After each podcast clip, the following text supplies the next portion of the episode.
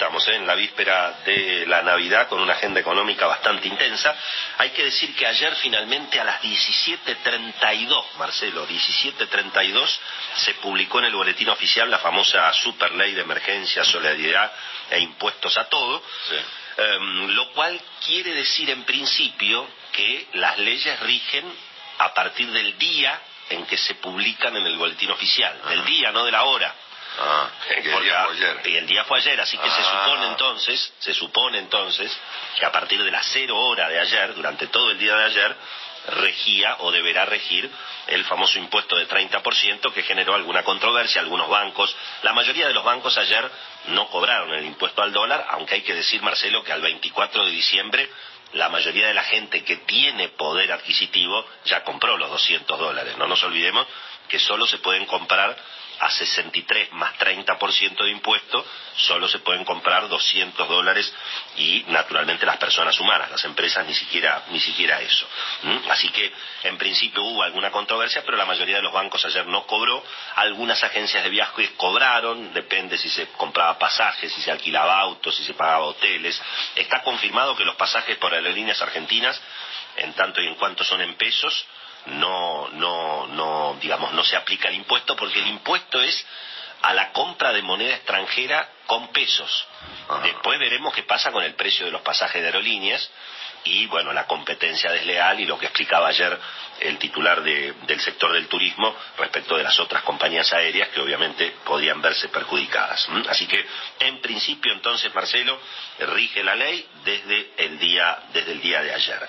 El segundo capítulo, bueno, eh, ayer realmente una nueva recuperación muy, muy fuerte de los bonos y de las acciones argentinas. Yo te decía eh, desde Uruguay que me parecía que el mercado iba a descansar un poquito, a mirar a ver cómo seguía el panorama, pero la verdad es que ayer hubo una suba realmente significativa, sobre todo de los bonos en pesos, Sí. que venían muy regalados, prácticamente se pensaba que finalmente Alberto Fernández iba a tener que seguir reperfilando toda la deuda en pesos, no solamente las letras de corto plazo, y sin embargo, bueno, por supuesto, con el paquetazo fiscal que se aprobó y con la determinación política de tratar de resolver el default, de no hacer del default un hecho ideológico, un hecho político, lo que vimos, digam- digamos, en el final de la administración de Cristina, sobre todo su, su segundo mandato. Todo eso generó una fuerte recuperación. Además, la semana pasada, lo contábamos, Marcelo, la, la Argentina volvió a colocar bonos. Hay que decir que el presidente Alberto Fernández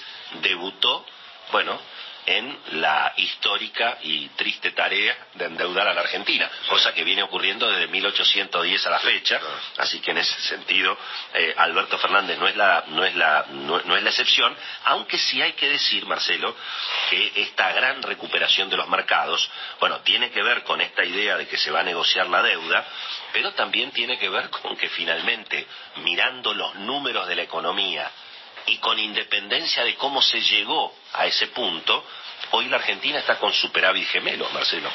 Finalmente tenemos superávit comercial, claro, porque no se importa nada, pero hay superávit comercial, o sea, en el mercado oficial de dólares se supone que este año y el año que viene, 2020, va a haber más dólares de exportación que demanda de importaciones, salvo que hubiera una reactivación impresionante. Pero bueno, eso, como bien dijo el profesor de Pablo, es dinámico, hay que verlo. Como también dijo ayer Santangelo, el otro juega, hay que ver qué pasa, obviamente, con los actores económicos. Pero también hay que decir, Marcelo, que además del superávit comercial, y bueno, vamos casi a superávit fiscal. Claro, es cierto, porque hay una parte importante de la deuda que no se va a pagar y porque ha habido un impuestazo histórico, tal como lo vinimos anticipando en esta columna prácticamente en las últimas semanas. Pero también hay que decir, Marcelo, que el gobierno de Alberto Fernández o el propio presidente, y bueno, decidió pagar un costo político muy alto en las primeras 48 horas de su mandato, que es atacar el problema del sistema previsional, que por supuesto los jubilados que hicieron aportes durante toda su vida, y repito, los jubilados que hicieron aporte durante toda su vida, esos tienen todo el derecho no solamente a protestar, a sentirse estafados y eventualmente a ir a la justicia, como en muchos casos. ¿Cuál va a ser el problema aquí, Marcelo? Los jubilados que ganan o que tienen jubilaciones arriba de 19.600 pesos, esa más o menos es la cuenta. Los que aportaron toda su vida tienen todo el derecho a sentirse estafados. Ahora, también hay que decir que la estafa contra los jubilados no la empezó ni Alberto Fernández ni Mauricio Macri, se profundizó mucho durante la administración de Cristina, pero la estafa a los jubilados en la Argentina, casi te diría, Marcelo, es una política de Estado, de toda la vida. Ahora, los jubilados, claro, claro, ahora, los jubilados que no aportaron, que hay casi dos millones y medio de jubilados que recibieron las jubilaciones durante la administración de Cristina y no hicieron los aportes, a mí me parece que esos jubilados tienen menos derecho a protestar. En todo caso, en algún caso tendrían que agradecer que se les siga pagando las jubilaciones, porque lo explicó muy bien ayer Rodolfo Santangelo. La jubilación tiene dos sistemas. O hay un sistema de reparto en el que cobra todo el mundo, que eso es lo que hoy rige en la Argentina, aún los que no aportaron cobran. Y hay que decir que Mauricio Macri también hizo su aporte a esa estafa porque hizo aprobar una jubilación especial para la vejez. Así que aquí, digamos, hay una larga historia. Ahora, los que no aportaron, y bueno, si vos tenés un sistema de reparto donde hay que pagarles a todos, y bueno, se les paga a todos poquito, eso es lo que explicó bien Santangelo. Si vos querés cobrar en función de lo que aportaste, y bueno, tenés que ir a un régimen privado de capitalización, no a un régimen de reparto. Pero me parece que sí es para destacar, Marcelo, es cierto que tal vez solamente el peronismo puede hacer este tipo de cosas, pero acá se ha pagado un costo político importante y el gobierno decidió pagar ese costo. Y cuando se habla de bajar el gasto público, claro, todos queremos que baje el gasto político, los asesores, los choferes, los 21 ministerios, las 180 secretarías, eso desde ya que es una, casi te diría, una guarangada frente a un país que necesita el ajuste que necesita pero cuidado que el 60% del gasto público es el sistema previsional. El primero que lo advirtió, lo decimos siempre, fue Carlitos Melconian. Y me parece que acá el mercado, en alguna medida, también está celebrando la decisión del presidente Alberto Fernández de haber tomado este costo político, porque sin duda hay un ajuste muy fuerte a los jubilados que eventualmente eh, cobraron o van a cobrar más de 20 mil pesos, pero repito, creo que hay que hacer una diferencia entre los que aportaron y lamentablemente los que no los que no aportaron. Y finalmente, Marcelo, digamos que en materia salarial, ayer hubo una reunión muy importante del ministro Matías Culfas con las empresas. La semana pasada había tenido una reunión con los sindicatos y bueno, está totalmente confirmado que va a haber un aumento de salarios por decreto y ese va a ser una suma fija. No se habló de montos, pero se habló de montos. Dicen que entre seis mil y ocho mil pesos, una suma fija que se va a pagar en enero, en febrero y en marzo. Eso en principio se charló ayer entre el ministro de la Producción y las entidades La agenda económica no cierra acá, Willy. Oh. No, claro, no, no. Porque yo voy a hacerte una pregunta fundamental. Sí, claro. Bueno, a ver. Eh, ayer, eh, y esto debería ser motivo de, algún comentario un poco más extenso, probablemente el jueves. ¿eh? Eh, ayer el presidente Fernández, cuando confirmó la visita del Fondo Monetario en Argentina para los próximos días, y creo que lo hizo, creo que lo hizo en el contexto de unas palabras que ofreció en el, en el patio de las Palmeras, el navideño. Sí, sí, donde confirmó además que vetaba una parte importante de la ley, que es que solamente las pymes van a poder tener la ventaja de la moratoria impositiva. Bueno, eh, el presidente dijo que él anhelaba una inflación de un dígito para el 2023, para lo cual falta todo el 2020, que aún no arrancó, más me imagino una parte del 2023. Ahora, a ver, vos acabas de mencionar que tenemos superávit gemelos, prácticamente. Eh, digamos, por las malas, por las malas. Por las malas, pero lo tenemos. Las tarifas están a partir de ahora congeladas.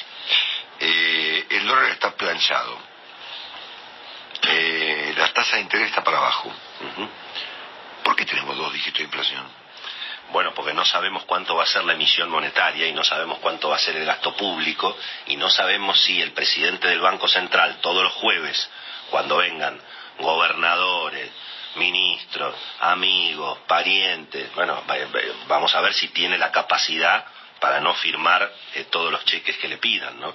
Eh, y porque además hay una inercia. ¿Desde cuándo la gente le va a pedir plata al Banco Central? No, bueno, como sí, la- pues, bueno, él es el jefe, es el que financia, Marcelo, no es la gente, me, me refiero al gobierno. La gente, bueno, los gobernadores, los Sí, intendentes, los políticos. Sí, bueno, se lo piden a través, digamos, eh, eh, indirectamente, pero eh, en principio esa es una de las explicaciones. La segunda explicación que hay un impuesto al dólar, Marcelo. Por lo tanto, hay un dólar en el la, la gente pregunta ¿por qué el blue, por qué sube el blue?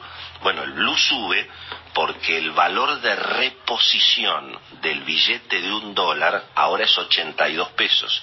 O sea, si vos querés reponer, vos me das 100 dólares, vos querés reponer esos 100 dólares, vas a tener que poner 8.200 pesitos, en blanco, por derecha, en el banco, hasta 200. Sí, bueno, no, existe eso. Bueno, es una cosa entonces- muy menor. Bueno, pero es muy menor, pero quiere decir Es un que... flor de cepo. Claro, y- pero además es un flor de precio.